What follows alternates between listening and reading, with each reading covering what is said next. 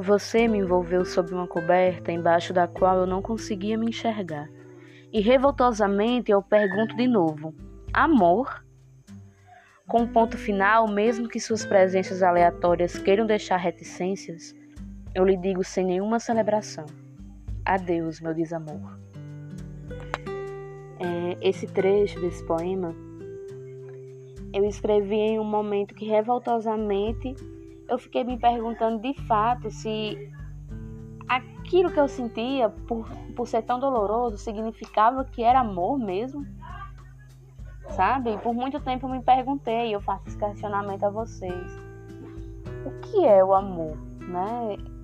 E, e até que ponto ir por esse amor? E quando ele acaba, ele deixa de ser amor, entendeu? São questionamentos que eu me faço, que eu me fiz antes de escrever esse poema, que eu faço agora a vocês novamente.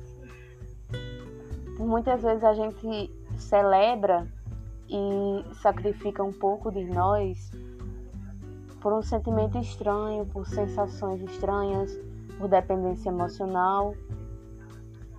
E quando isso acaba, porque acaba, chega ao fim, eu, eu não sou do time de pessoas que acha que existe uma ressignificação. Eu acho que acaba mesmo, sabe? E isso não quer dizer que a pessoa se torne um ser desprezado dentro da nossa existência, não, não é isso, mas o sentimento acaba. E pode daí surgir outros sentimentos. Agora, ressignificar eu não acredito. É, a gente se questiona. Eu acho que a gente. Eu acho que nem é amor, sabe? Eu acho que isso foi um uma construção social e que de fato a gente entra num transe.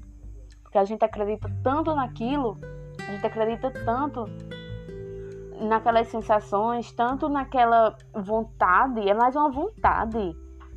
Eu não sei, é, é, é muita ousadia da gente eu de eu começar esse podcast discutindo sobre o que é amor, né?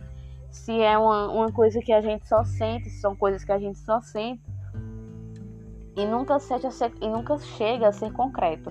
Por exemplo, eu consigo dizer o que é amizade, eu consigo dizer o que é tristeza, mas eu não consigo dizer o que é amor. Né? Eu vejo muito mais como um transe que a gente não consegue enxergar de fato a realidade, que a gente se envolve justamente sobre, sobre entre encobertas, que tudo que acontece ao redor, que como a pessoa é de fato, a gente não consegue enxergar. Eu acho, na verdade, que amor é uma permissão para a gente fugir da realidade, sabe? Da gente criar a nossa própria realidade. Porque quando a gente denomina algo como amor, a gente cria a pessoa na qual a gente está é, amando, né? Entre aspas. A gente cria situações, a gente não enxerga de fato o que é real é uma permissão, amar é uma permissão para fugir da realidade.